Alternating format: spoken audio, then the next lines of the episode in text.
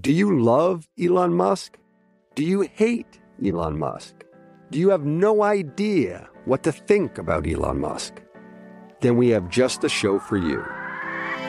He's become even more larger than life. Buying Twitter doesn't get us closer to Mars. They are like really close to the edge of like everything falling apart. Like, oh, Elon, I volunteer, put a chip in my brain.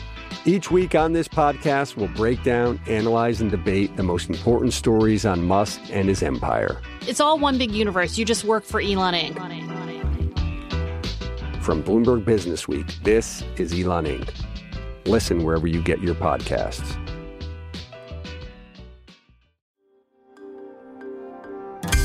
Le entregamos todo lo que necesita saber para comenzar el día. Esto es Bloomberg Daybreak para los que escuchan en América Latina y el resto del mundo. Buenos días y bienvenidos a Bloomberg Daybreak América Latina.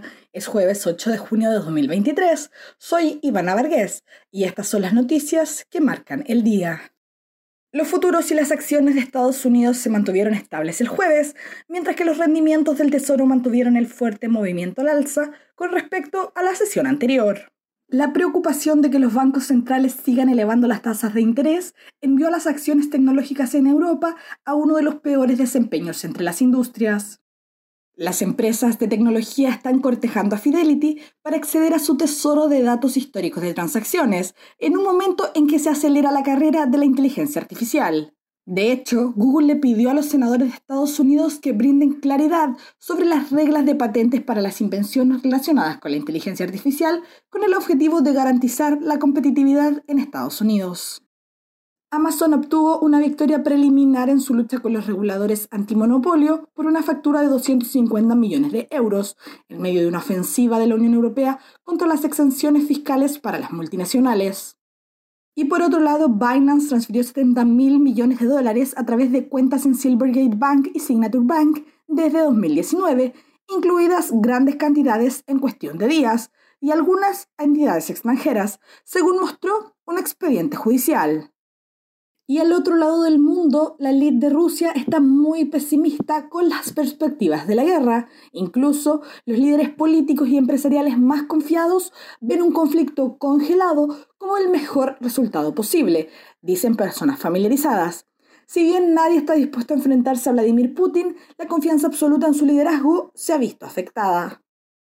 Y ahora nos vamos a revisar las noticias de América Latina. Se espera que el Banco Central de Reserva de Perú mantenga su tasa clave sin cambios en 7,75%.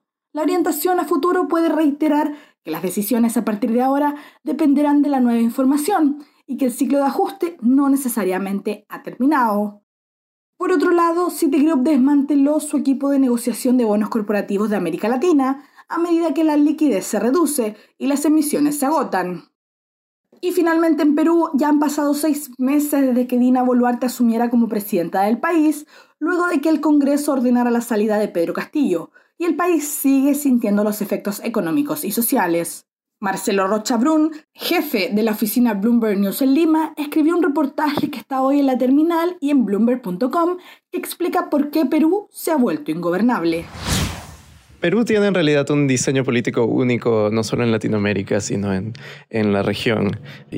Su origen fue una reforma constitucional que se hizo en el gobierno de Alberto Fujimori, en un momento de una crisis económica muy, muy fuerte.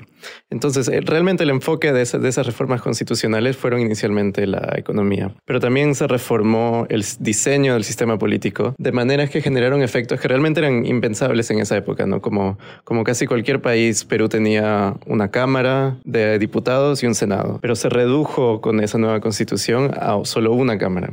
Históricamente, el presidente del Perú tenía la potestad de disolver una de las dos cámaras del Congreso, pero con esa nueva constitución se mantuvo ese, mismo diseño, pero como ahora solo había una cámara, resulta que ahora el presidente puede disolver el Congreso legalmente por primera vez en la historia del Perú. Y eso es, eso es algo que realmente no tiene mucho paralelo en los sistemas presidencialistas. Y a la vez se hizo más fácil para el Congreso sacar al presidente a través de un proceso de impeachment, porque cuando tú tienes dos cámaras necesitas que las dos cámaras estén de acuerdo en sacar al presidente. Pero cuando solo tienes una, basta con, con esa única, ¿no?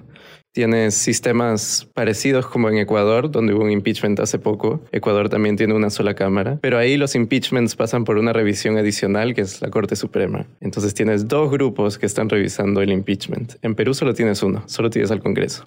Marcelo, por mucho tiempo se ha dicho en Perú que a pesar de las crisis políticas, la economía sigue siendo estable. ¿Eso todavía se aplica? Sí, esa es una de las, de las paradojas de Perú un poco, ¿no? Que es a grandes rasgos una de las economías más estables de Latinoamérica. Y lo ha sido en parte por esta constitución que, que hizo Fujimori, que cambió totalmente el, sistema económico del Perú y que surgió de un golpe de Estado, lo cual también ha generado eh, cierta controversia esa constitución. Pero en realidad eso como que se ha acabado porque tuvimos este año unas protestas contra el gobierno históricas que realmente causaron estragos en la economía. O sea, la, la, economía de Perú se ha contraído en el primer trimestre de este año y eso es directamente responsabilidad de la crisis política. ¿no? Nunca habíamos tenido un efecto tal de que la, la política destruyera la economía como, como ocurrió a comienzos de este año. ¿Y tiene alguna solución o reforma que arregle esto? ¿O Perú no puede cambiar? Sí, o sea, parte, parte del problema de Perú es que es difícil que en el Congreso se pongan de acuerdo en muchas reformas. Han habido muchos intentos, por ejemplo, de retornar a un sistema bicameral o de ponerle ciertos candados a estos poderes extraordinarios de disolución del Congreso o de un impeachment muy fácil. Pero hasta ahora no, no ha habido ningún cambio o ninguna iniciativa que haya tenido mucha acogida. Pero el, resultado es claro, ¿no? Desde el 2016 Perú ha tenido seis procesos de vacancia y seis presidentes. Y lamentablemente el peor aire del mundo ahoga a la ciudad de Nueva York. Y los neoyorquinos tuvieron que volver a sacar las mascarillas. El humo de unos 400 incendios forestales canadienses está asfixiando a la ciudad. De hecho, la calidad del aire en Nueva York en este momento es la peor entre cualquier gran ciudad del mundo, según IQ Air, una herramienta de mapeo de la contaminación. Mientras que en Canadá, más de 15.000 personas están bajo órdenes de evacuación. Hasta ahora se han quemado alrededor de 3,8 millones de hectáreas. Para que se hagan una idea, eso es aproximadamente el doble del tamaño de Nueva Jersey. Eso es todo por hoy. Soy Ivana Vargas. Gracias por escucharnos. Para conocer todas las noticias que necesita para comenzar el día, revise Daybreak en la app Bloomberg Professional, donde puede personalizar las noticias que desee recibir. También puede suscribirse a la versión solo audio en Spotify, Apple Podcasts o la plataforma de su preferencia. Eso es todo por hoy. Escuche de lunes a viernes Bloomberg Daybreak.